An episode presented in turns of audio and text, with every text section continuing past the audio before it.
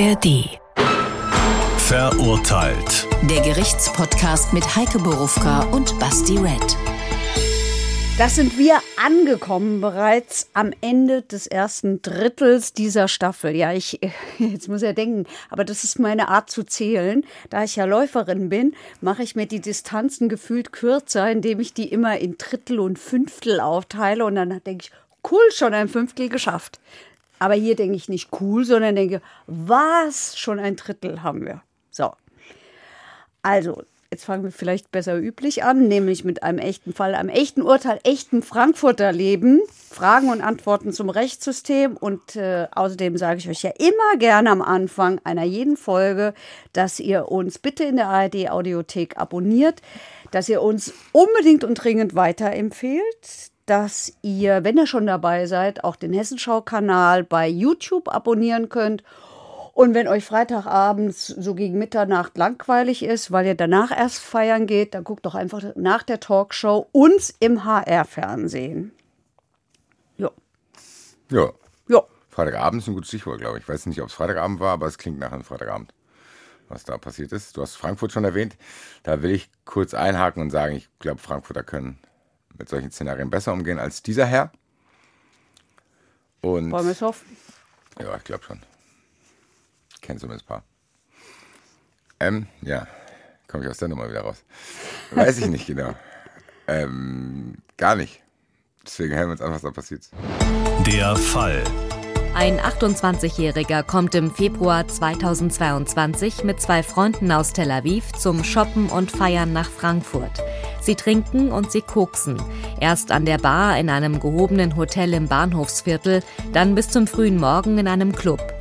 Viele Stunden später folgt der 28-Jährige plötzlich einer wildfremden Frau, die gerade von einer Freundin heimkommt.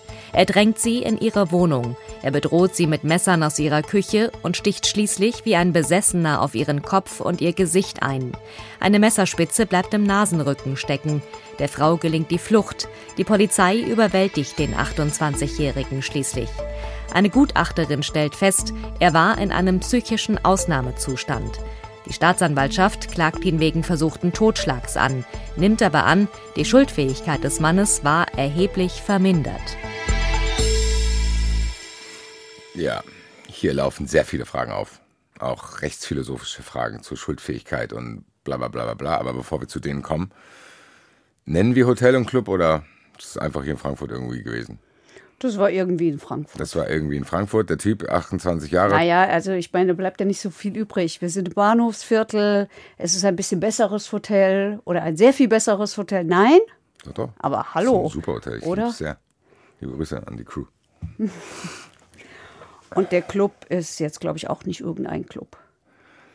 Ich weiß, ja, ja, ja, sagen wir so, ich weiß, dass als ich weiß, dass, damals, dass auch früher Michael Ballack in diesen Club ging, aber ich glaube, da hieß er noch anders. Nee, ich weiß sogar, dass er noch Wir beide waren hieß. auch mal da. Wir waren auch Wir mal haben uns da. mal Bändchen dort abgeholt. genau. Für die komplette. Also, ich sag doch, in, in, in besseren Läden waren die. Okay. Wollen wir direkt in die Chronologie Ja. reingehen? Weil ich meine, das Setting ist hier Ja. klar. Da sind drei Leute, die aus Tel Aviv kommen, die wollen nach Frankfurt kommen. Also, ich würde sagen, wir fangen im Flugzeug an. Fangen im Flugzeug schon. Ja, wir fangen im Flugzeug deshalb an, weil die im. Flugzeug vorglühen. Im Flugzeug glühen sie vor. Gab es einen Anlass? Hat einer Geburtstag gehabt? Nee, nee, nee, nee, nee, die wollten einfach mal nach Frankfurt kommen. Nachher sage ich mal, Kann. ja, ich bin mir ehrlich gesagt, ihr habt mir die Frage gestellt, wenn ich in Tel Aviv lebe, wieso gehe ich denn nach Frankfurt zum Feiern? Warum nicht? Ich dachte, Tel Aviv sei, sei bekannt dafür, dass man da gut feiern könne. Jo, ich war noch nie in Tel Aviv, sind deswegen. ja wahrscheinlich die ganze Zeit dort und wollen vielleicht auch mal was anderes.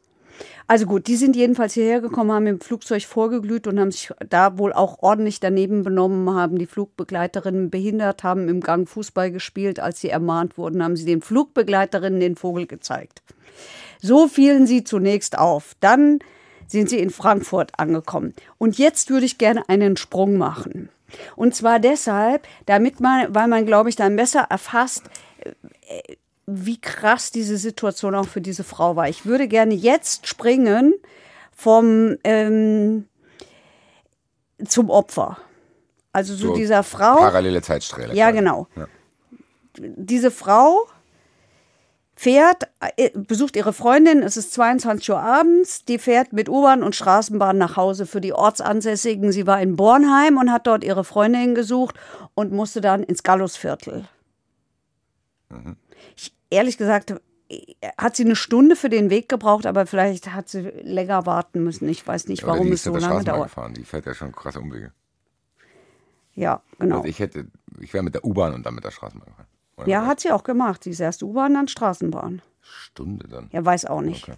Also sie, sie sagt, sie ist um 20, 22 Uhr losgelaufen. Das schicke ich auch noch vorneweg.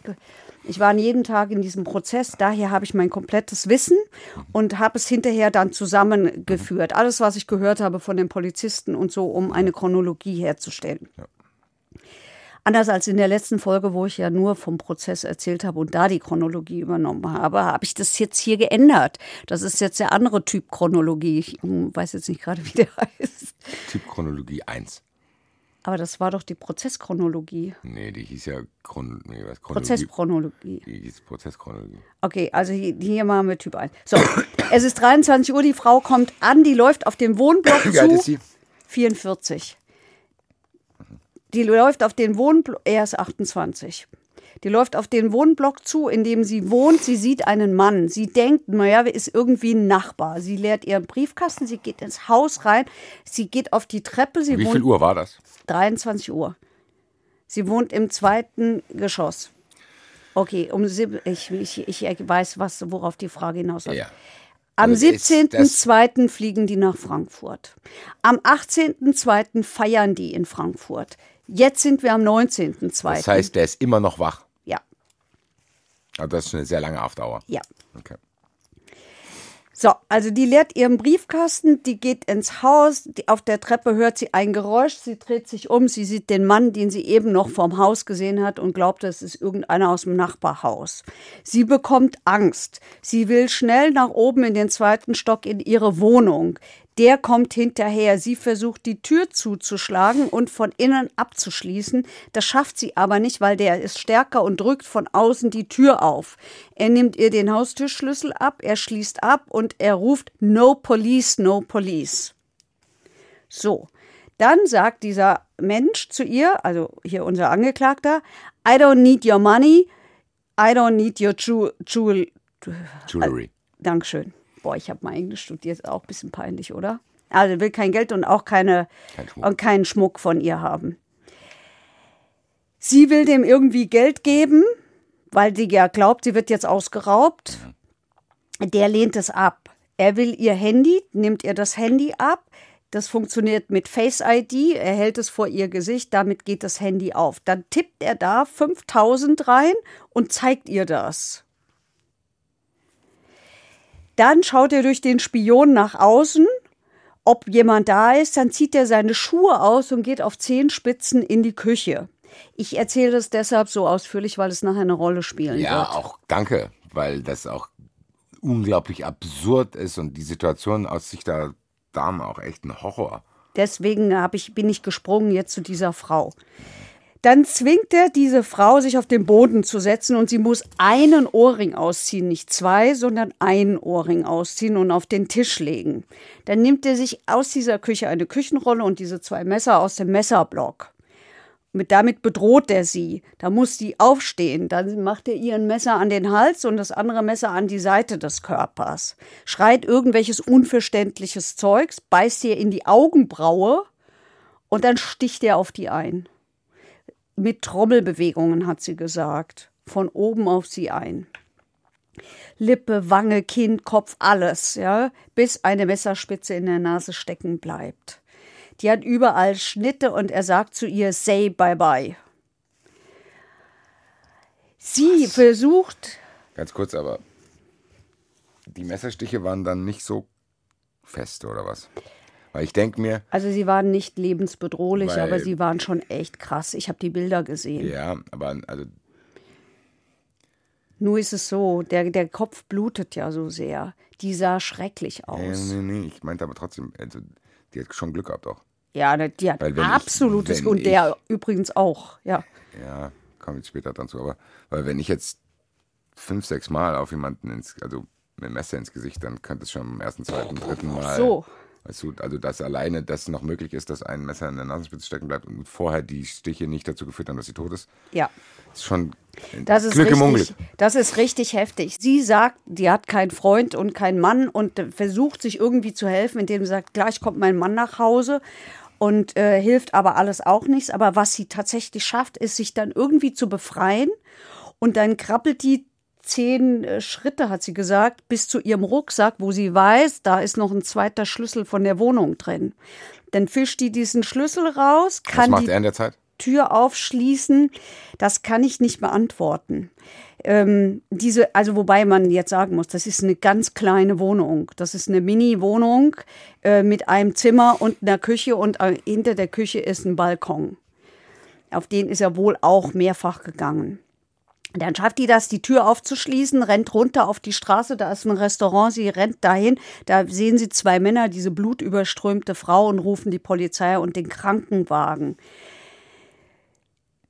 Sie sagt, ich glaube, der Mann ist noch da oben. Und weil ja Messer im Spiel sind, macht die Polizei folgendes. Also einmal, sie kommt ins Krankenhaus, sie ist weg. Die Polizei holt das Überfallkommando. Das Überfallkommando besteht aus, wie man sich das vorstellen kann, schwarz gekleideten Polizisten mit Sturmhauben, die relativ martialisch aussehen und die auch äh, sagen, hier, wenn ein Mensch mit einem Messer in der Hand irgendwo ist, dann ist das immer eine unmittelbare Gefahr auch für uns selber. Deshalb würden sie in solchen Fällen immer mit auf den Menschen gerichtete Waffe agieren. Ja, aber erstmal müssen sie ja in dieses Haus rein. Sie gehen in das Haus rein, sie sagen, Treppe, Treppenhaus, Straße, Wände, alles voller Blut. Die Polizei bricht die Tür auf, sagt das, was man halt dann so sagt, wenn man Polizist ist, kommen sie mit erhobenen Händen raus, passiert aber nichts. Dann sehen die hinter einer Tür mit so Milchglas, nämlich der Küche, eine Person. Und diese Person ruft irgendwas in einem wirren und gebrochenen Englisch, was die Polizei nicht versteht. Also bricht sie diese Küchentür auch auf. Da ist, steht hier unser Angeklagter, der 28-Jährige, mit dem Messer in der Hand. Die Polizei äh, richtet eine Schusswaffe auf ihn und, und, und schreit den an. Der Polizist hat später in dem Prozess gesagt, meine Kommunikation war nicht reine Deeskalation. Also die haben den da angeschrien. Messer runter, hinlegen und so. Dann geht der auf den Balkon. Ich, ich monologisiere hier, so soll ich mal kurz anhalten? Nee, aber. Dann geht er auf den Balkon. Sprachlos, ehrlich gesagt. Legt, legt mehrfach dieses, diese Messer, die er da in der Hand hat, immer in den Blumenkübel und holt wieder raus und schreit, shoot me, kill me, I love drugs and alcohol. Und glaubt denen wohl auch nicht, so haben es die Polizisten erzählt, dass sie überhaupt Polizisten sind. Der denkt, es sind irgendwelche andere. Und die sagen, wir haben immer gesagt, hier, wir sind Polizei. Außerdem steht überall in so Leuchtschrift, auf denen auch Polizei drauf. Das sei nicht zu übersehen gewesen. Weil der spuckt, bekommt er einen Spuckschutz. Habe ich nachgeguckt, was es ist. Ich wusste das auch nicht. Ein Spuckschutz ist wie so eine weiße Haube, die du jemandem dann überziehst. Das heißt, die haben den schon überwältigt. Also sie sind jedenfalls kurz davor. Die scheinen auf jeden Fall in der Lage zu sein, ihm den Spuckschutz Das ja, anzulegen. aber der eine Polizist hat auch gesagt, ich zitiere, wir konnten ihn dann reinsprechen. Also die haben irgendwie so lange auf den eingelabert, bis er reingekommen ist. Vom Ah, Balkon vom wieder Ba- zurück in die Küche. Dann hat er auch das Messer weggelegt, hat sich selbst auf den Boden gelegt. Und ähm, jetzt ist es so, die Polizisten hatten Bodycams. Diese Filme sind auch äh, gezeigt worden im Gerichtssaal. Da kann man das auch sehen, was das, wie eng das war und was für eine aufgeregte Situation das war. Und wie die Polizei immer geschrien hat, calm down, Mister, stay cool, everything is okay. Und wie der, äh, der, der hat geschrien, der Dolmetscher hat das so übersetzt. Bist du wahnsinnig, bist du geisteskrank, Papa, Papa, ich bin verletzt, hör auf. Und dann hat er, so hat es der Dolmetscher übersetzt, den Anfang des wichtigsten Gebets im Judentum, äh, den hat er da irgendwie äh, gebetet. Und die Polizei hat immer geschrien, lay down, put your hands on your back und so. Also das war richtig krass. Also merkwürdige. Also wir kommen ja später noch auf den Kram, wie er dann in die Situation geraten ist und was Ja. da auf dem Weg dann alles passiert ist. Aber da ist jemand, der quasi wirklich lange schon unterwegs ist, Ja. Freitag bis Sonntag durchfeiert und das wirkt aber sehr verwirrt alles. Das ist auch sehr verwirrt. Also das wirkt wie, als hätten die da jemanden aufgegriffen, der nicht ganz genau weiß, was gerade so passiert. So hat die Polizei das auch wahrgenommen. Die haben den dann auf den Boden gelegt, auf den Bauch gelegt und haben ihn die Hände mit Kabelbindern auf dem Rücken gefesselt. Der hat sich gewehrt und geschrien. Das sieht man alles auf diesen, also das sind halt wackelige Aufnahmen, Ja, ja, wie das klar. halt so ist, ne, mit so Bodycams. Wenigstens waren die mal an. Die Polizei, da waren sie. Also, es gibt ja eine neue Studie und in dieser Studie lesen wir unter anderem, dass die Bodycams immer in solchen Situationen an sind, in denen es gut läuft. Sie sind ja nur seltsamerweise dann nicht an, wenn es nicht so gut läuft. Oder Äh, auffälligerweise. löscht aus Versehen. Egal. Oder erst Thema. gar nicht angemacht worden. Anderes Thema. So, anderes Thema. Die, er erkundigt sich auch dann nach dieser Frau. Also Auf welche Weise? die Polizei hat gesagt, er hat nach ihr gefragt, er hat sich nach ihr erkundigt. Ich kann nicht sagen, wie er das gesagt hat. Ich muss dir auch sagen, ich konnte nicht alles verstehen, was der auf diesen Videos da gebrüllt hat, weil das äh, tatsächlich wirres, schlechtes Englisch war oder jedenfalls ein Englisch, das ich nicht besonders gut verstehen kann. Die Polizisten haben von einem wellenförmigen psychischen Zustand berichtet. Also mal hat er geheult, dann war der wieder aggressiv. Und dann hat er wieder ge geweint und so, so nimmt man das da auch wahr. Jetzt hatte die Polizei folgendes Problem. Wie kriegen sie den jetzt eigentlich runter durch dieses enge Treppenhaus? Also haben sie eine Notärztin geholt und diese Notärztin hat dem nasalen Beruhigungsmittel gegeben, damit sie den aus, diesem, aus dieser Wohnung bringen konnten. Das haben sie auch gemacht. Und da sagt er dann bereits zur Polizei, die Frau hat Mikrofone getragen, ich bin verfolgt worden, mir ist was verabreicht worden, um mich zu töten, mir wurden Pillen angeboten. Die bringen den, es ist jetzt 2.38 Uhr in der Nacht, also es hat schon eine Weile gedauert. Die bringen den in die Ambulanz der, äh, Unfall, der, der Uniklinik in Frankfurt, der schreit und flucht und so. Und ähm, dann haben sie ihn erstmal in der Psychiatrie untergebracht mit Verdacht auf eine Kokain-indizierte Psychose und haben ihm natürlich Blut abgenommen. Und die Blutabnahme hat äh, eine Menge Kokainabbauprodukte ergeben, die dafür sprechen, jedenfalls nach vorläufiger Analyse, entweder häufiger Genuss oder extrem stark dosiert, kein Alkohol, keine Schlaf, keine Beruhigungsmittel. Hä? Na, die gucken dann nach allem. Ich wundere mich ehrlich gesagt auch gerade. Ja. Ich, vielleicht habe ich es auch falsch aufgeschrieben. Lass mir das mal weg. Das ist, glaube ich, jetzt nicht so wichtig. Das nachher kommt, nach, nachher kommen wir da noch ein bisschen mehr dazu, wenn deine Freunde, die Gutachter auftreten in dem Prozess. Ja. So, also, jetzt äh, wird er da untergebracht, dann kommt er in den Knast, nachdem er sich dann wieder erholt hat. Wie war der dann so drauf, als er wieder so Also- einigermaßen klar wurde? Der, ähm, der Anstaltspsychologe hat gesagt, bei bestimmten Delikten wie diesem, ist der Vorwurf versuchter Totschlag, äh, machen wir immer so Zugangsgespräche, weil wir einen psychischen Eindruck von denen gewinnen müssen. Wir Wenn müssen die wieder wissen, klar sind. Wenn die wieder klar sind. Ja. Wir müssen gucken, gibt es die Gefahr der Eigengefährdung oder vielleicht, an, dass die anderen andere gefährden. Er sei orientiert gewesen. Er sei auch dann wieder bei klarem Bewusstsein gewesen, habe aber eine mangelnde Impulskontrolle gehabt, sei total unruhig gewesen.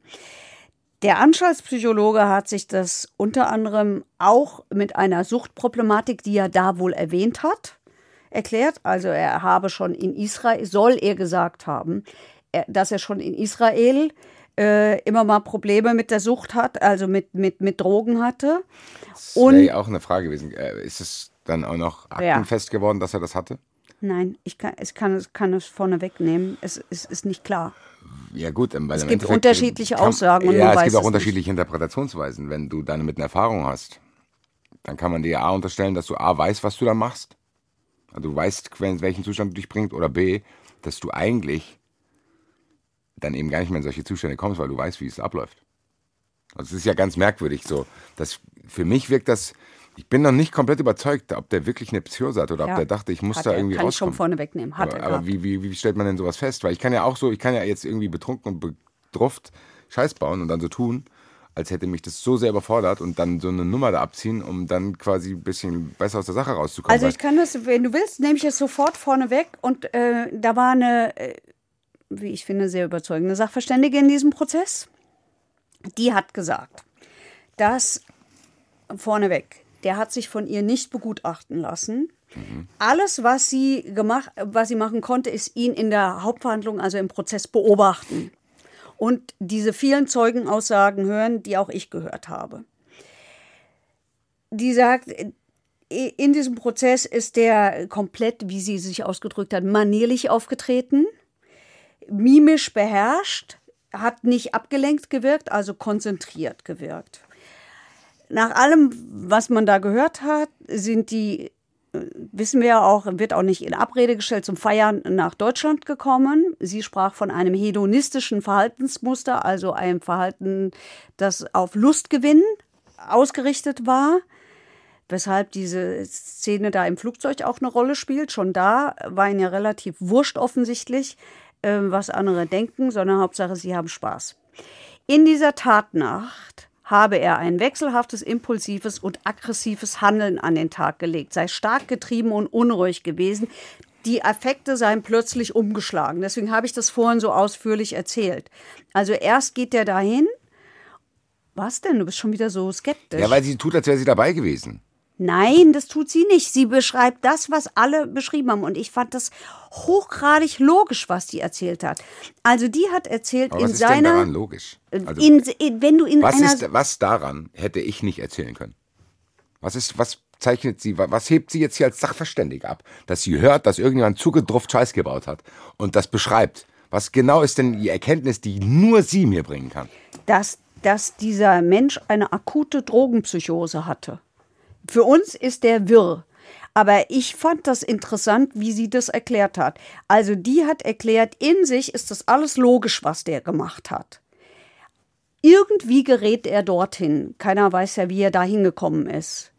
Wie ist der da zu dieser Frau gekommen? Da liegen 16 Wo waren Stunden denn die dazwischen. anderen beiden eigentlich? Weiß man nicht. Weil die aus Israel nicht ausgereist sind und nicht ausgesagt haben, wissen wir nicht, was die dazu sagen. Okay. Wir wissen auch nicht, wo die waren. Das heißt, weil er Endeffekt- selber hat nicht Endeffekt haben wir auch voll ausgesagt. viele Lücken in Wir haben viele Lücken. Aber wir wissen, nach 16 Stunden, nachdem ihn der Letzte gesehen hat, ähm, von dem wir wissen, ist der plötzlich an diesem Haus. Und was der an diesem Haus macht, ist, er fühlt sich offensichtlich verfolgt. Und er sucht Schutz offensichtlich bei dieser Frau. Der raubt die ja nicht aus erstmal und gar nicht, sondern er geht mit der ins Haus, er zieht die Schuhe aus, damit alles ganz leise ist, er guckt durch den Spion, ob jemand da ist. Also das spricht alles dafür, dass er sich verfolgt gefühlt hat. Wie sie sagt, ein psychotisches Verfolgungserleben hat. Das heißt im Endeffekt auch ein bisschen, Der versteckt sich da, der murmelt bisschen ständig Paranoia was. einfach. Völlig. Ja. Der murmelt da was vor sich hin. Der ist total unruhig, der ist getrieben, der läuft durch die Wohnung, der geht auf den Balkon, der geht wieder rein. So, Das ist halt auch druff.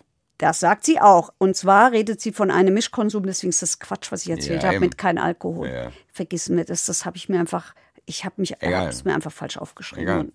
So. Ein Mischkonsum von Alkohol und Kokain und der würde passen zu einem hochakuten psychotischen Zustand. Sie sagt, das wäre lehrbuchartig, was da beschrieben worden ist. Und das passiere nicht bei jedem, aber es gibt Menschen, die sind dafür disponiert. Und er sei so einer. Und jetzt sei auch klar, das kann immer wieder passieren. Also die hat gesagt, für den ist klar, Finger weg von Alkohol und Drogen, weil das kann jederzeit wieder passieren. Da kann, kann er es nicht wissen, weil es war offensichtlich zum ersten Mal. Er hat ja offensichtlich vorher schon konsumiert. Und das, und das, war Das ist zum ja, aber ersten was Mal. ist denn jetzt hier dann anders? So, dass ich raff das noch nicht so ganz. Da sind drei Johnnies, die ja offensichtlich gerne feiern. Sonst wissen die, also das wirkt ja so. Die Also- scheinen ja auch oft vorher gefeiert zu haben. Und plötzlich ändert sich alles. Warum? Weil Haben das die- es passi- haben- da sie sagt, das kann passieren. Wenn es einmal und wenn es einmal passiert, weiß man, es kann auch wieder passieren. Es gibt einfach Leute, bei denen wird es ausgelöst. Plötzlich, nach Ja, vier, fünf Jahren Feiern, weiß ich nicht, wie viele. Wir wissen ja nicht, wie viele Jahre der gefeiert. Der sagt ja, ich habe vorher gar kein Problem gehabt. Ich dachte, er hat er doch aber da rumgebrüllt auch. Wo hast du mir irgendwann hast du gesagt, da hat's I gesagt. love drugs and alcohol, hat er ge gebrüllt. Und die Werte, die Werte sprechen, hat der Rechtsmediziner gesagt, der hatte einen sehr hohen Wert an diesen Abbauprodukten. Das konnten die kalibrierten Geräte nicht mehr messen, hat dieser Sachverständige gesagt. Jetzt kann ich dazu sagen, ich bin im Moment parallel in einem anderen Prozess, wo es auch um Kokain geht. Da war ein Sachverständiger, ich übersetze es jetzt in meinen Worten, der hat gesagt, das sagt alles gar nichts aus. Der hat nämlich einen Versuch gemacht. Also erstmal, ähm, da hatte der Angeklagte freiwillig Haare zur Verfügung gestellt und hat seine Haare untersuchen lassen. Und dieser Sachverständige hat gesagt, die haben einen Versuch gemacht, haben in, im Haar Abbauprodukte festgestellt von Kokain. Und es gibt drei Möglichkeiten, wie das rankommen kann. Eben auch, wenn einer mit schweißigen Händen dich anfasst, kann es durch den kommen oder durch irgend so. Muss gar nicht sein, weil du selber, das hast du bei Kindern von, von, von, von Koksern oft, dass die auch im Haar das Zeugs haben. So. Und die haben so ein Haar, die haben Kokain dran gemacht, haben gemessen, haben das Haar dann mit Shampoo gewaschen, haben wieder gemessen, dann war der Wert höher. Was will ich damit sagen? Ich will damit sagen, diese Dinger sie scheinen mir gar nichts wert zu sein, sage ich jetzt auch mal. Vielen Dank, Heike. Hi. Willkommen in meinem Team. Nein, Spaß. nee, aber nee, guck nee. mal, das ist, nein, guck mal, das ist ein gutes Beispiel dafür, warum ich immer skeptisch bleibe, was das betrifft. Weil im Nachhinein ja dann auch oft, oh, das haben wir jahrelang so gemacht, bla bla bla. Weißt du, wer weiß, wer weiß, wie viele Leute Einfluss hatten auf ihr Urteil wegen dieser Sache, wo am Ende sich irgendjemand rausfindet, ah, kann auch Also so ich passieren. möchte mal so sagen, dieser Angeklagte hat am Ende ja Glück gehabt. Ne, weil er eine Sachverständige Ich hat. habe ja auch nicht über den Fall gesprochen, sondern allgemein. Ja, Wer weiß, vielleicht wäre Christoph Daum heute noch Bundestrainer. Spaß. Nein, aber du weißt, wenn was ich meine. Es geht mit auch nicht den darum. Haaren am Körper ausgekannt hätte. Es geht darum, vielleicht. Leute, wenn ich das Jan zweifle, will ich einfach nur damit sagen, immer skeptisch bleiben. Und nicht denken, ja, der Sachverständige, das hat er gesagt, das habe die Sachverständige gemacht, das seit Jahren so, auch nach der Methode. Also bla, schau bla, mal. yo. Trotzdem Jetzt habe ich doch bewiesen, dass ich aufmerksam bleiben. Habe ich doch Sag's doch nicht zu dir, ich habe in die Kamera geschaut. Aber ich bin ja eigentlich eher te- Team Sachverständige. Oh, dann glaubt ihr für immer den Sachverständigen. Nein, das tue ich nicht. Ja, also. aber ich gut. glaube, Ich habe dich da- doch gerade gelobt, ich weiß gar nicht, warum du dich angegriffen fühlst. aber ich glaube daran, dass manchmal Menschen Dinge besser wissen Das als ist ich. super, und diese, ich auch. Ich hole mir für alle Sachen irgendwas. Ich gehe zum Friseur, ich gehe ins Restaurant, ich lasse mir die Wohnung machen, ich weiß gar nicht. Ich weiß selber gar nichts. diese psychiatrische Sachverständige fand ich interessant, weil die so gut mir dieses Gefühl vermittelt hat, ich glaubte das zu verstehen und glaube es eigentlich auch immer noch, dass man sich, um sowas zu verstehen, muss man sich in diese wahnsinnige Welt Wow, von so ist- einem Irren eindenken. Das ist doch nicht Und dann- schwer. Ich Natürlich. verstehe die Leistung nicht, ganz ehrlich. Da Doch. ist jemand, der Druff-Paranoias bekommt und sich verfolgt fühlt. Herzlichen Glückwunsch. Das kann, das, dieses Ding da, was du da so bewundernd erwähnst, das kann ich dir auch sagen. Ist ja offensichtlich, dass der ein Paranoia-Flash von einem Kokain hat. Was für eine Sachverständige ist das denn? So, ich sag nicht, dass sie schlecht ist, aber du erzählst es so. Gott sei Dank war diese Frau da. Das hätte uns nie sonst jemand erzählen Das sage ich überhaupt nicht. Aber ich fand die einfach gut. Ich fand es interessant, wie Ist die mir das aus, wie die mir das aufgedröselt hat, äh, dass dieser Typ ähm, Heike, freu ich weiß nicht warum wir immer wieder dazu kommen, aber ich kann es dann auch nicht nicht ansprechen. Ja. Trotzdem ist hier die Möglichkeit, dass eine andere Sachverständige oder ein anderer Sachverständiger zu abweichenden Erkenntnissen kommt und die dann euch da erzählt. Und ihr nehmt die dann genauso ernst wie das, was sie sagt. Es hätte ja theoretisch auch jemand sich da reinsetzen können, sagen, ich bin Sachverständiger. Der Typ wirkt auf mich, das Verhalten von, ich mache jetzt mal meinen eigenen Sachverständigengutachten. So. Und dann stell dir einfach vor, das wäre dann ernst genommen worden. Der Typ, offensichtlich feiert er oft. Das hat das Verhalten vorher gezeigt. Deswegen wusste er auch, dass man im Flugzeug Fußball spielen kann und macht hier einen auf Larry. Man weiß auch, dass man dann in die Kneipe geht. Man weiß, dass man in den Club geht. Sehr, sehr einschlägig. Man lernt dort die Leute kennen, die einem dann sagen können, wo man sich vielleicht in einer fremden Stadt, wo man eigentlich vielleicht keinen Dealer hat, Drogen besorgen kann. Bla, bla, bla. Spricht alles dafür, dass hier ein erfahrener Konsument am Werk ist. So, bla, bla, bla, bla. So. All das hat sie nicht gesagt. Und am Ende, wenn er dann zu viel Ball hat oder irgendwo, weil er nicht, weil er nicht hierher kommt, weil er nicht von hier kommt, das falsche Kokain nimmt von irgendeinem von der Straße, wo dann eventuell noch was anderes drin ist, was diese Psychose vielleicht verstärkt, weil die ihr Zeug mit irgendwas strecken, was nicht rausgefunden wurde und deswegen ist er durchgedreht, obwohl er vorher schon zwei Jahre durchgeguckt hat mit gutem Stoff in Tel Aviv, weil er da jemanden kennt und gerät hier an einen Straßenhändler, der irgendwas beimischt, was diese Psychose verursacht hat. Komplett andere Story. So, und Aber dass er das- paranoid war, sieht man ja. Was brauche ich da eine Sachverständige? Das, das, weil ich am Ende Also erstmal, erstmal muss ein Gericht der Sachverständigen gar nicht folgen. Das, dass es es am Ende fast immer tut, ja. Aber es muss es nicht tun. Ach, ich verstehe Aber die, die holen die ja, weil die selber keine Ahnung haben. Ich sag nur nochmal. Du hast jetzt damit Ich angefangen. habe auch keine Ahnung von Kokain. Ich müsste da auch Deswegen einen rufen die dich Sachverständigen. auch nicht an. Und ich wüsste es auch nicht genau. Ich sage nur, ich sage nur, dass die Möglichkeit besteht, dass bei so einem Fall, wo viel offen ist, viel offen in der Psyche von diesem Typen, weil wir können ihn nicht untersuchen, wir wissen nichts über die Story in Tel Aviv, wir wissen gar nichts über ihn. Es hätte ein Sachverständiger kommen können, der eine andere Geschichte über diesen Mann erzählt. Und Aber- der am Ende sagen kann, dieser Typ ist so ein erfahrener Konsument, das lese ich aus XY ab, genau wie die. Ja, der hat nicht mit mir gesprochen, aber das lese ich ab. Der hätte wissen müssen, dass er in diesen Zustand gerät, wenn er zu viel ballert. Und dann hätte die alle in diesem Gericht gesessen und hätte gesagt, ja, das macht auch Sinn. Das glaube ich nicht. Warum? Das glaube ich nicht. Ähm, also sagen wir mal so, die Staatsanwälte, es geht, also hier in diesem Prozess geht es ja um, um eine Frage. Jetzt sind wir so hin und her gesprungen, das habe ich noch nicht gesagt. Also angeklagt war ja versuchter Totschlag.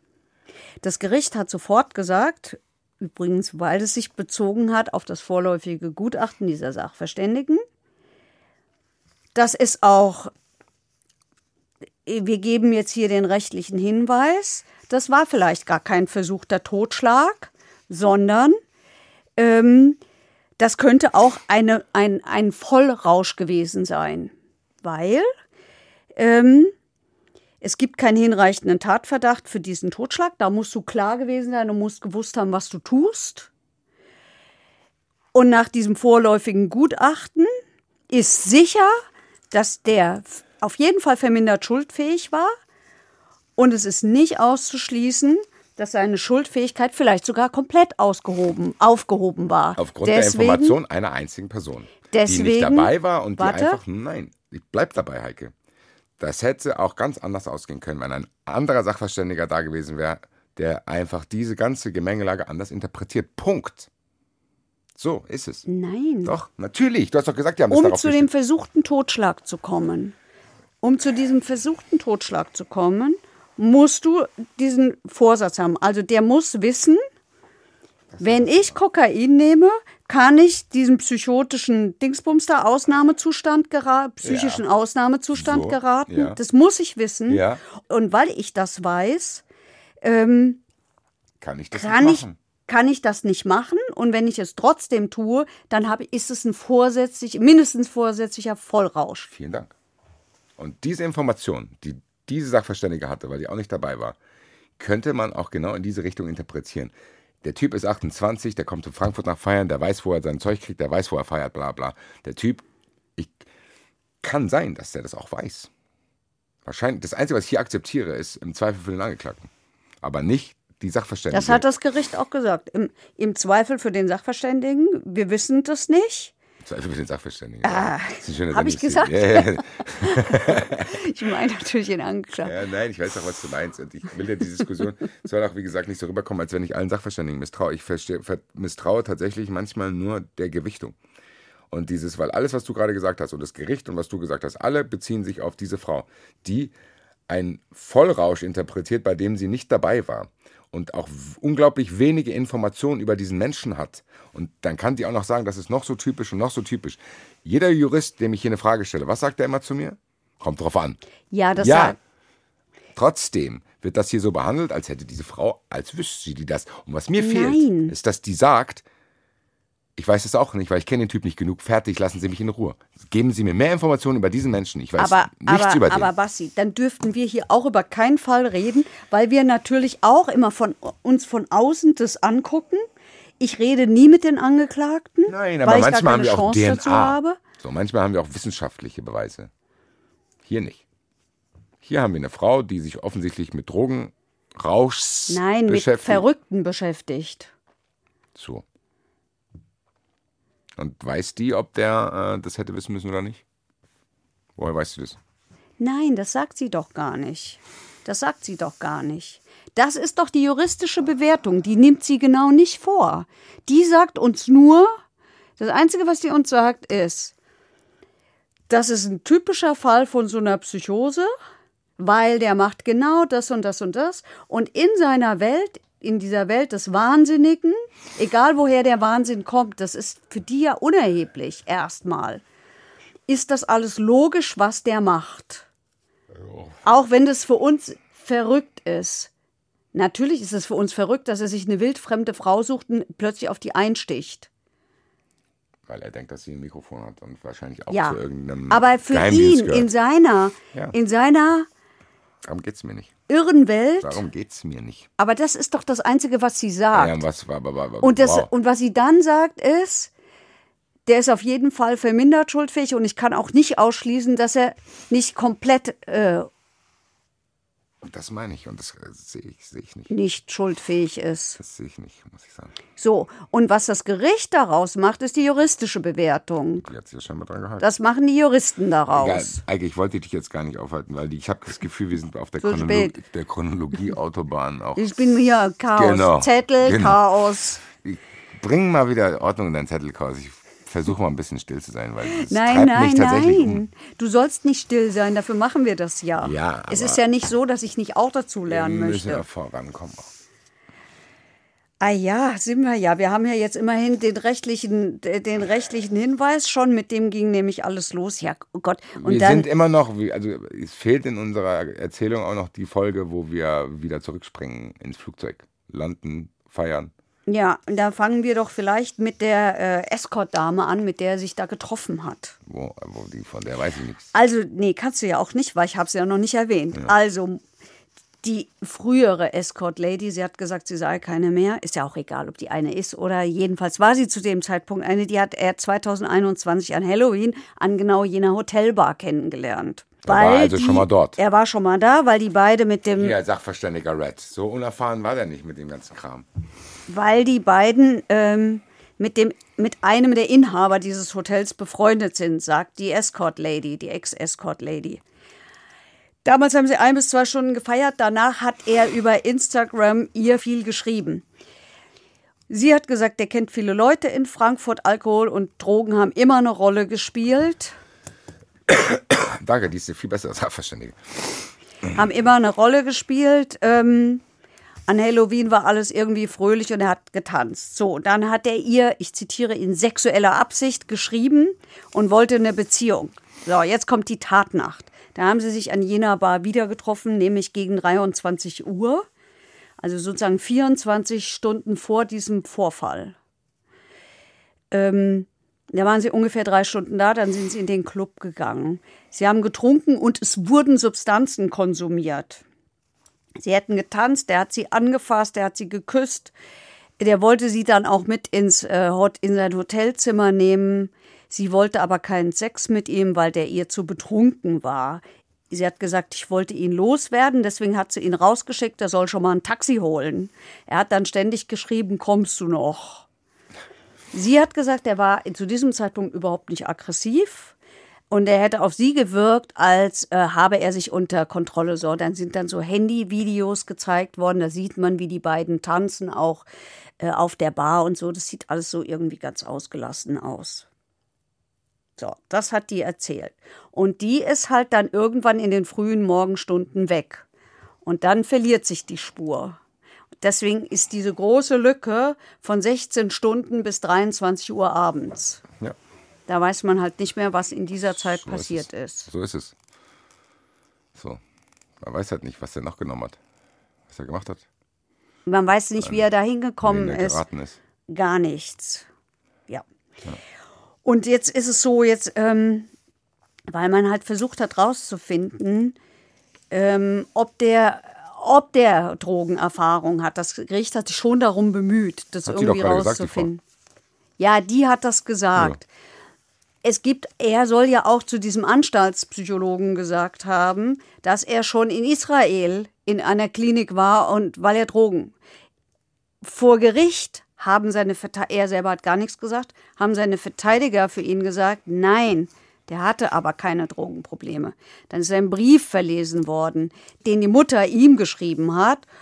Und äh, aus, dem, aus dem Knast, und wo die Mutter ihm eben auch geschrieben hat, mh, schon wieder sowas. Also so in dieser Art. Ich bin traurig, dass du wieder abgestürzt bist, hat die Mutter im Brief geschrieben.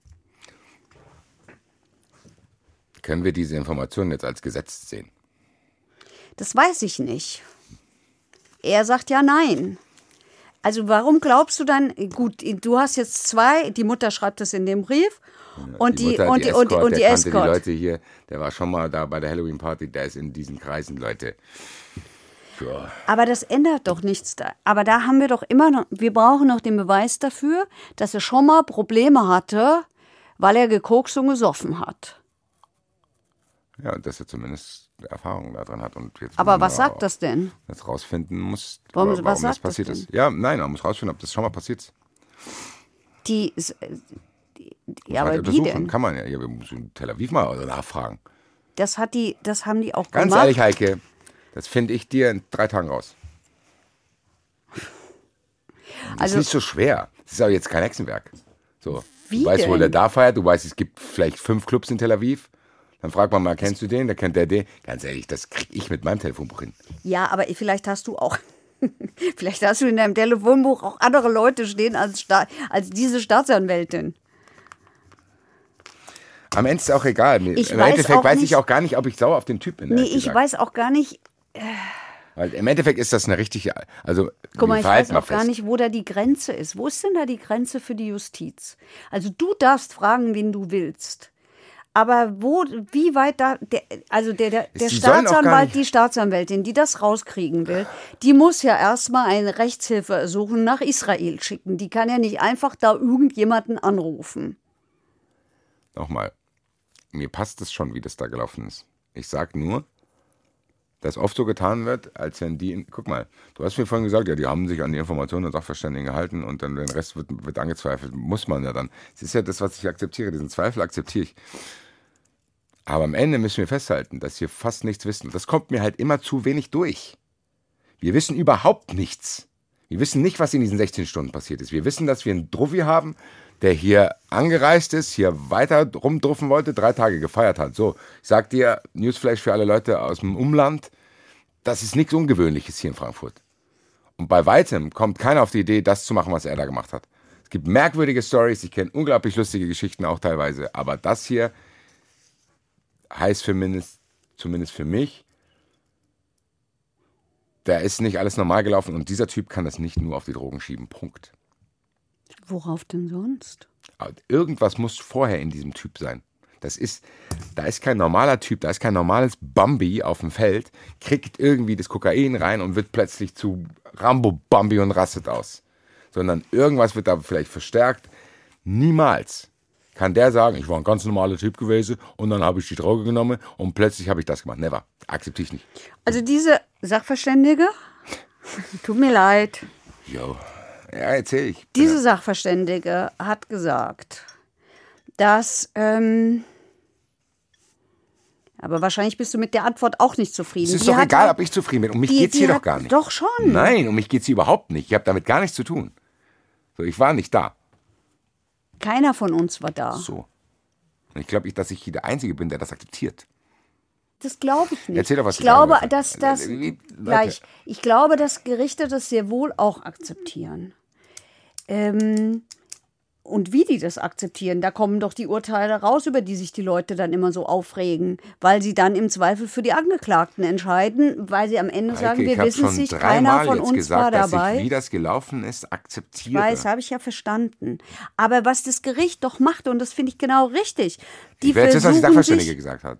die, ich nicht zufrieden sein werde. die versuchen sich, die versuchen sich der Wahrheit anzunähern, soweit man sie rausfinden kann. Und es bleibt immer eine Wahrheit, eine, wie hat das mal ein Vorsitzender gesagt? Das, das ist nicht die, die Wahrheit. So, wie will man denn da hinkommen? Haben wir doch übrigens in der letzten Folge gesehen. Mit diesen unterschiedlichen Wahrnehmungen. Das ist für die jeweils, für, für beide Seiten ist es die Wahrheit. So, und deswegen bin ich so aufgeregt heute, weil hier nach den Schilderungen, die ich hier bekomme, so getan wird, ah ja, da hat er eine Droge genommen, da hat er eine Psychose bekommen, da ist er für mich nicht schuldfähig, dann geht er nach Hause, weil das hat er, das, das, Leute, das wissen wir nicht. Kann auch sein, dass der Typ vorher schon fertig ist. Was dafür Also- spricht, dass seine Mutter ihm solche Briefe schreibt. So, auch ganz ehrlich, Heike, ganz kurz mal, dass da keine Fragezeichen aufgetaucht sind. Wenn die Mutter nach so einem Fall, so ein Ding, Doch. der rammt jemanden ein Messer in, auf die Nase und die schreibt, oh, schon wieder. Doch, natürlich, deswegen ist der Brief ja vorgelesen worden. Sonst wäre, sonst wüsste ich von diesem Brief ja nichts. Oh, also. Ein Gericht liest doch nicht einfach so private Post vor, wenn sie nicht den, wenn sie, und es ging genau um diesen Satz. Also, Das ist denen schon auch aufgefallen. Die haben schon auch versucht rauszufinden, was da passiert. Diese Sachverständige hat halt aber auch beschrieben, was Kokain halt so mit einem macht. Und da passt das schon dazu, dass das halt bei bestimmten Menschen, die offensichtlich äh, so eine Disposition haben, ja. äh, zu bestimmten Dingen führt. Also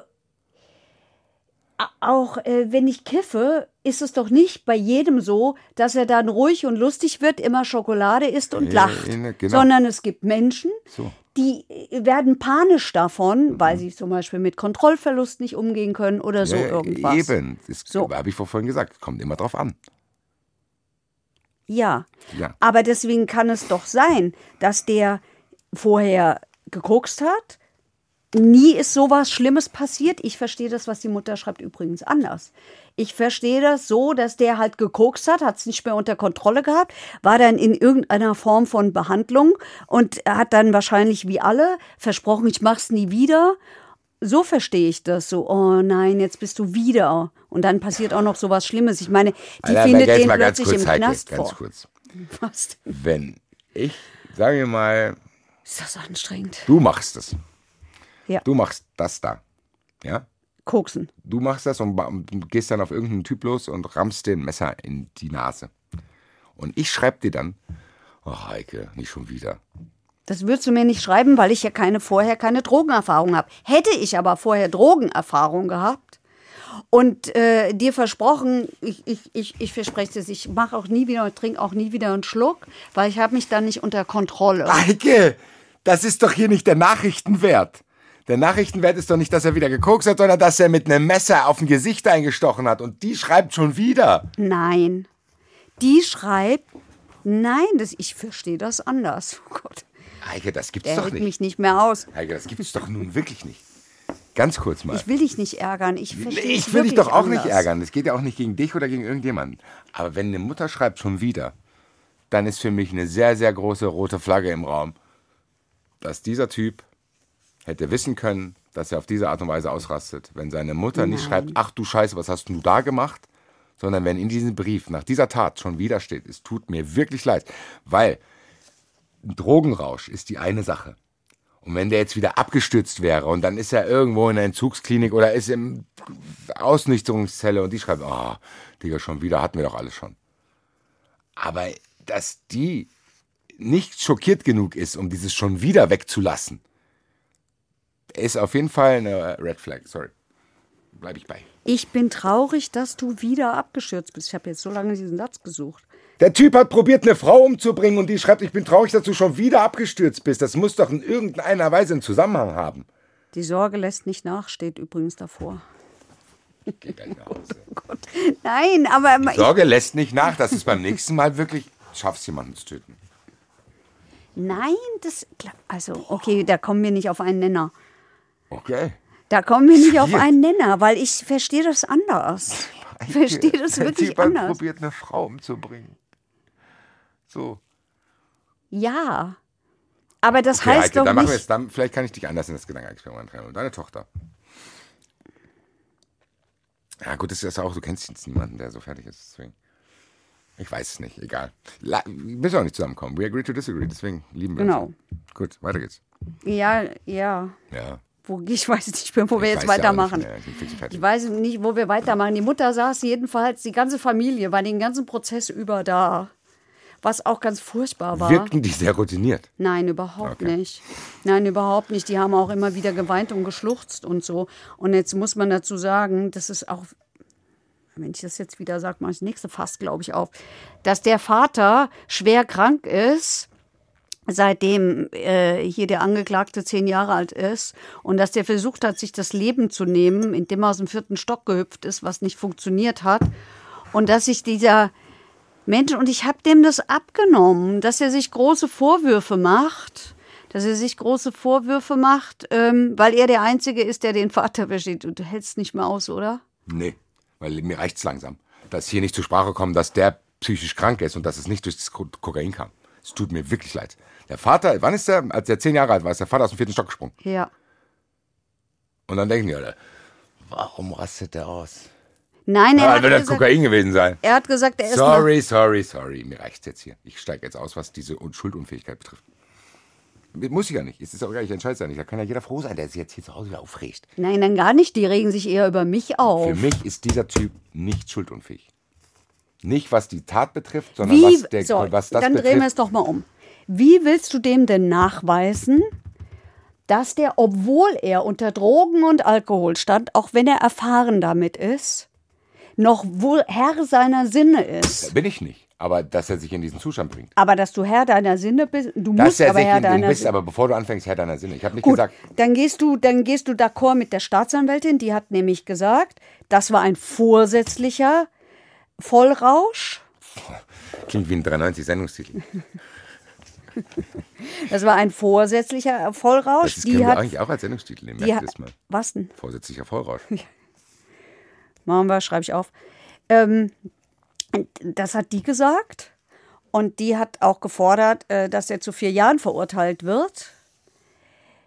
Die äh, Verteidigung hat gesagt, keiner weiß, was in diesen Stunden passiert ist. Das war kein vorsätzlicher Vollrausch. Der hat, die Umst der hat das nicht vorhersehen können. Und die sagen, der hat, das ist kein Drogenabhängiger. Der hatte bis zu diesem Vorfall ein geregeltes Leben, weil schließlich hat er, das habe ich noch nicht gesagt, in Israel eine Pizzeria geführt und das könnte der nicht, wenn der ein Drogenabhängiger wäre. Ich zitiere die Verteidigung, die so. Da kenne ich auch andere Beispiele. Egal. Das Gericht hat am Ende gesagt, ja, das war fahrlässig. Der Vollrausch, der hat nicht gewusst, Noch, noch, noch ein neues fahrlässiger Vollrausch. hat zweieinhalb Äh, Jahre war- verhängt und äh, immerhin 20.000 Euro Schmerzensgeld für diese Frau. Und die mir am meisten leid tut, ehrlich gesagt. Ja, die kann einem auch leid tun. Also die, die kann Geht's einem der? auch. Geht's der gut? Nee. Die, Therapie? die war, hat ist per Video vernommen worden, weil sie es nicht geschafft hat, äh, dem irgendwie gegenüberzutreten. Und an einer Stelle hat aus Versehen, die, wirklich aus Versehen, die Kamera auf ihn äh, gezeigt und dann. Gut. Also das Gericht hat jedenfalls gesagt, er hat die Tat nicht im Rauschzustand begangen, sondern als er sich in einer Psychose befunden hat. Aber das Ganze steht in einem kausalen Zusammenhang. Die Psychose ist die Folge des Rausches. Und er konnte aber nicht wissen, hat das Gericht gesagt, dass äh, der, der, der Kokainkonsum diese Psychose auslösen würde, sondern er hat darauf vertraut, dass nichts passiert, weil er, so hat das das Gericht gesagt, auf die Idee kann man schon auch kommen, weil er vorher schon konsumiert hat und nichts passiert ist. Nichts anderes habe ich die ganze Zeit gesagt. Ich habe nur gesagt, man weiß es nicht. Und jetzt ich nur akzeptiere, dass es im Zweifel für den Angeklagten hier Ja. ist. Aber nicht mit angeblichem Wissen. Also die Nebenklägerin bzw. ihr Anwalt äh, hat Revision gegen dieses Urteil eingelegt. Mal gucken. Gut, Heike, mein Glas ist umgedreht. Mein Kopf ist voll.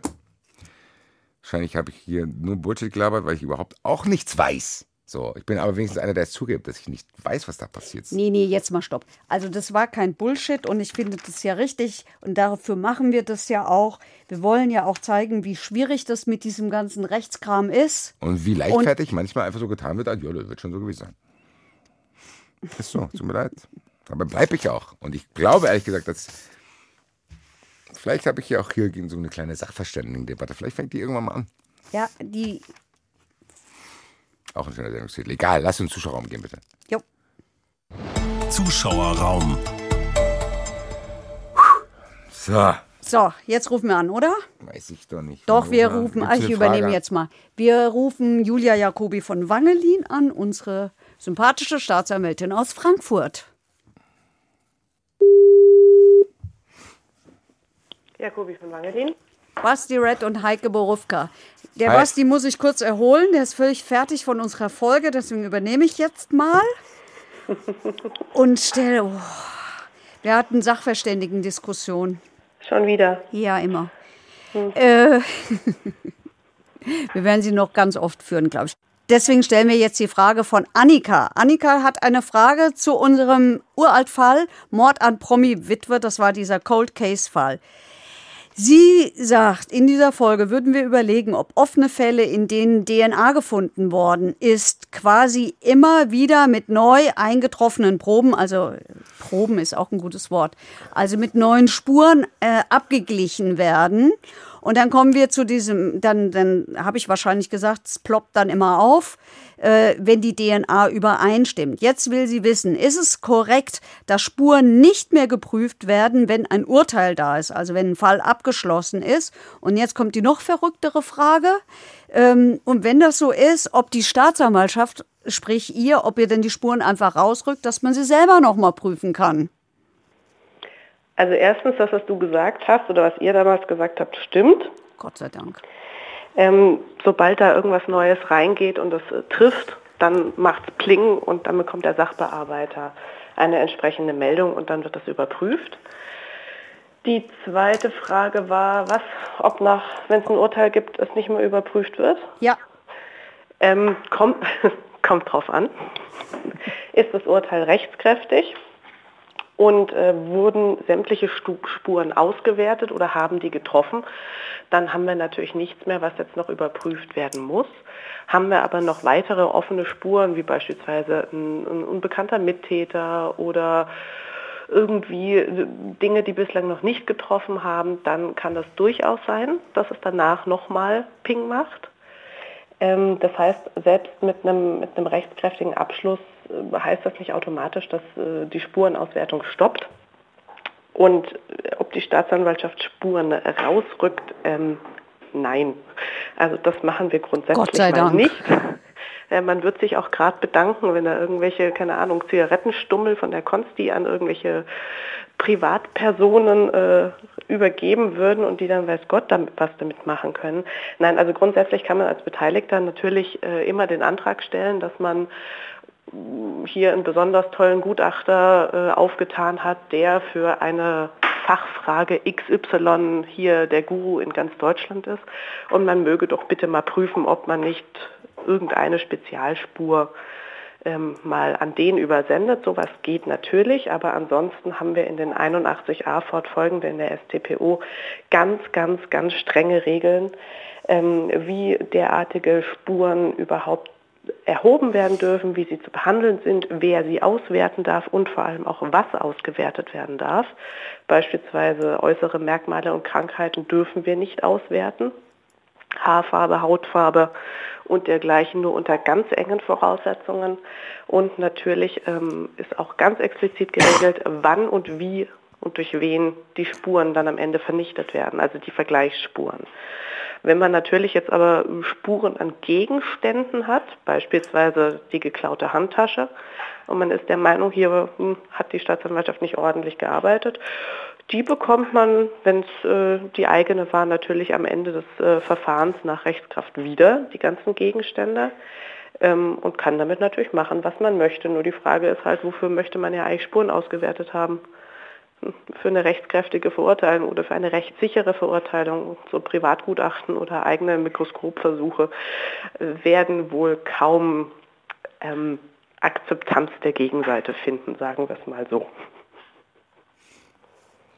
Basti zuckt nur noch. Nö, nö, ich, ich hab's doch alles gut. Ich Also ich dachte, du wolltest widersprechen. nö. Ach, Was, so was soll ich da widersprechen? Nein, ich habe nur kurz den Gedanken gehabt, warum kann ich, also ich bin doch dann auch Sachverständiger, ist doch meine Tasche. Du bist ganz sicher noch kein Sachverständiger. Für meine eigene Tasche doch, ich kann Ihnen ja sagen, was ich wann wo drin hatte und Ja, aber dafür braucht keinen Sachverständigen. Dafür brauchen wir eine Zeugenaussage. wie ich meine Tasche benutze. Ja, das ist eine Zeugenaussage.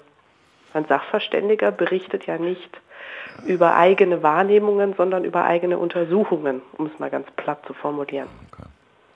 Ja, wie gesagt, ich habe hier das Gefühl, ich bin hier alleine auf weiter Flur in eurem Circle, was die Skepsis mit Sachverständigen betrifft. Doch, doch, alles gut, ich akzeptiere es doch. Haben wir noch eine Frage? Nein. Das war's. Vielen Dank. Basti ist ein bisschen fertig. Nein, alles gut. Dann in diesem Sinne, bis bald. Nee, Vielen Dank. ciao. Bis bald. Ciao. Ciao.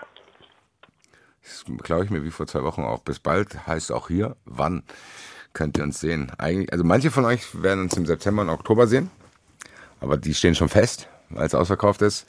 Wer Bock hat, uns live zu sehen, in der Case in Frankfurt. 8.11., 13.12., 1-3-1-2 Tag. Und äh, wer es bis dahin nicht aushält, 16.8. war es Red and Friends. Heike ist auch zu Gast, Henny Nachtsheim ist zu Gast, Marvin Mendel ist zu Gast, Axel Goldmann und Stefan Reich. Und wir werden safe auch Elemente vom Vorteil da drin haben, weil ich sehr gespannt bin. Ich sag's jetzt schon. Ich wusste die ganze Woche nicht, was wir da machen. Ich werde da eine Sachverständigendebatte führen. Ich überlege es mir nochmal und empfehle euch wie immer am Ende einer jeden Folge einen Podcast. Heute rechter Terror, vier Jahrzehnte rechtsextreme Gewalt in Deutschland. Ihr merkt, ich habe es immer mit den etwas schwereren Themen. Das ist aber wirklich ein guter Podcast, ähm, der sich mit, den Rech mit dem E- Rechtsextremismus in Deutschland beschäftigt, nämlich mit der wirklich langen Liste von Hanau über Halle, die Mordserie des NSU, die Ausschreitungen von Rostock-Lichten, Rostock-Lichtenhagen, erinnern sich vielleicht manche noch dran, andere, äh, die waren da vielleicht noch gar nicht geboren. Es war jedenfalls eine schreckliche Ja, Zeit. nach so einem Fall das nächste, was mich aufregt, Alter. Ja, Brandanschläge Mölln, Solingen, Oktoberfest, Attentat von 1980 wird gerne vergessen. Dieser Doku-Podcast, der versucht Antworten zu geben und auf so Fragen, warum wurde eigentlich so oft in die falsche Richtung ermittelt? Boah, Überraschend. Ach, raus jetzt hier aus dieser Sendung. Okay, erholt euch. Ciao. Wir erholen uns auch. Zwei Wochen sind wir wieder fresh. Verurteilt. Der Gerichtspodcast mit Heike Borufka und Basti Red. Eine Produktion des Hessischen Rundfunks.